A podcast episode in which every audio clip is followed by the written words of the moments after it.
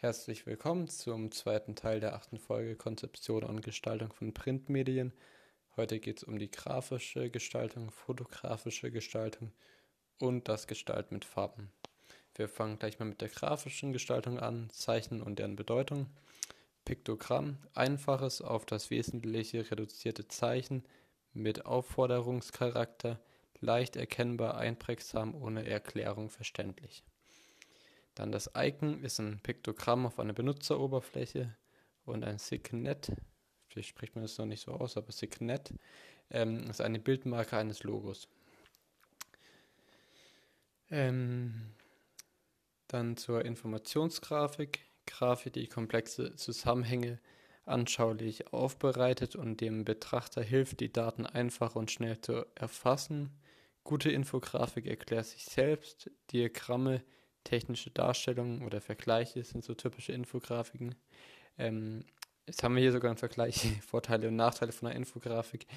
Ähm, die Vorteile sind besser einprägsam durch Grafik plus Text und in kurzer Zeit erfassbar und ein besseres Verständnis. Und die Nachteile sind von einer Infografik höherer zeitlicher Aufwand zur Erstellung, sehr schwierig ohne Text auszukommen und die Daten veralten sehr schnell. Dann schon zur fotografischen Gestaltung, sehr zur Inszenierung. Bei der inszenierten Fotografie wird der, die Bildaussage strategisch geplant. Das Hauptargument liegt dabei auf dem Motiv und dessen Gestaltung. Nichts wird dabei dem Zufall überlassen. Beim Betrachter sollen bestimmte Emotionen hervorgerufen werden. Nun zum Bildausschnitt. Eines der wichtigsten Mittel der Bildgestaltung neben Anordnung der Elemente oder Fototechnik, also Brennweite und Blende. Ähm, die Veränderung des Bildausschnitts kann die Bildwirkung und die Aussage verändern. Ganz einfaches Beispiel, wenn ich jetzt im Club fotografiere und alle sind gut drauf, außer hinten prügeln sich wäre und ich schneide die halt einfach aus, dass man die sieht, hat es natürlich eine viel bessere Wirkung, wie wenn nicht. Oder ja, gibt ja einiges dann zur, zum Bildaufbau. Das Hauptmotiv ist Mittelpunkt des Interesses und Blickfang für den Betrachter. Es soll aber nicht genau in der Mitte des Blickes stehen, wirkt langweilig und spannungsarm, aber dafür gibt es verschiedene geometrische Richtlinien zur Bild, zum Bildaufbau, zum Beispiel den goldenen Schnitt. Ähm, oder ist, allein wenn schon fotografiert, gibt es ja auch schon Raster, wo man zum Beispiel sagt, man guckt erst erst zum oberen linken Punkt hin oder so. Aber ja. Jetzt noch kurz zu den gestalterischen Kriterien für die Bildauswahl von Fotografien. Erstens der Abbildungsstil, Fotografien, Illustration, Cartoon, Stile, realistische Abbildung. Zweitens Bildausschnitt. Der Bildausschnitt kann die Bildaussage massiv verändern. Drittens Perspektive, Vogel, Froschperspektive, Normal, Brennweite. Bildaussage passt das Bild zum Thema des Textes, unterstützt es die Textaussage. Beleuchtung, wie unterstützt die Beleuchtung in Farbigkeit und Lichtstimmung die Bildaussage. Farbigkeit wäre Rolle spielt die Farbigkeit des Bildes im Kontext der Farbgestaltung des Gesamtlayouts. Wie beeinflusst die Farbigkeit des Bildes die Bildaussage? Dann siebtens Zielgruppenbezug. Kann die Zielgruppe das Bild interpretieren? Kann sich die Zielgruppe mit dem Bild identifizieren? Und achtens der Kontrast im Bild. Hohe Kontraste transportieren ein eine andere Bildaussage als geringe oder sanfte Kontraste sind bestimmte Farbharmonien erkennbar. Nochmal ganz kurz die acht gestalterische Kriterien für die Bildauswahl. Ähm, Abbildungsstil, Bildausschnitt, Perspektive, Bildaussage, Beleuchtung, Farbigkeit, Zielgruppenbezug, Kontraste. Genau. Und nun noch schnell zur medientechnischen Kriterien für die Bildauswahl von Fotografien. Da gibt es insgesamt sechs. Ähm, fangen wir mit der Schärfe an. Das ist die erste Schärfe. Ist das fototechnisch gut aufgenommen worden? Bewegungsunschärfe und unscharfer Hintergrund sind wichtige Gestaltungsmittel, die bewusst und präzise eingesetzt werden müssen. Ja, für unscharfe Hintergründe ist ein Viererplan immer am besten natürlich. ähm, jetzt weiter Belichtung. Zweites ist das Motiv korrekt beleuchtet. High-K oder Low-K-Fotografien sind bewusst be ähm, über- bzw. unterbelichtet.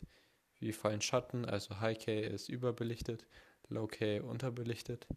Dann Schärfentiefe liegt das wichtigste Bildelement im Fokus ist der Vorder-Hintergrund unscharf. Auflösung für den Druck mindestens 300 Dots per Inch in 1 zu 1, 100% Darstellung. Ähm, also nicht hochskalieren wie die Verrückten. Dann Dateiformat für den Druck, pixelbasierte Formate, ähm, TIFF, JPEG und vektorbasierte Formate, EPS. Und sechstens, rote Augen sind nicht so nice. Ähm, also. Nochmal kurz alle sechs zusammen. Schärfe, Belichtung, Schärfentiefe, Auflösung, Dateiformate, rote Augen. Und das war's. Nun zum Gestalten mit Farben, Funktion von Farben. Und jetzt kommen wir zu einem Farbleitsystem. Die helfen, die Orientierung zu verbessern, zum Beispiel in Gebäuden. Also zum Beispiel, wenn er jetzt im Josefs Krankenhaus ist, das glaube ich, da bin ich ab und zu, wenn ich mir was gebrochen habe. Ähm, ich glaube, wenn ihr da, also wenn ihr euch was gebrochen habt, müsst ihr, glaube ich, der blauen Linie da immer folgen oder der Lildan oder so. Oder auch natürlich bei Fahrplänen oder gerade im Zug in Paris wäre es auch ganz gut. Grüße an Emil und Noel. ähm, oder in Treppenhäusern, bei dem jede Stockwerk gleich aussieht, können auch Farben bei der Orientierung helfen. Oder auch in Parkhäusern oder in langen Fluren, wie in Krankenhäusern zum Beispiel. Dann die Vorteile von Farbleitsystemen. Man fin findet sich schneller zurecht. Eintönige Wände bekommen mehr Charme. Ähm, und Bereiche enthalten individuelle Identität. Dann kommt man schon zu den Farbassoziationen.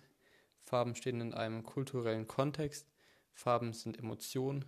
Vielleicht kommt daher auch das bisschen, wenn man sagt, ich bin blau ähm, oder so, keine Ahnung.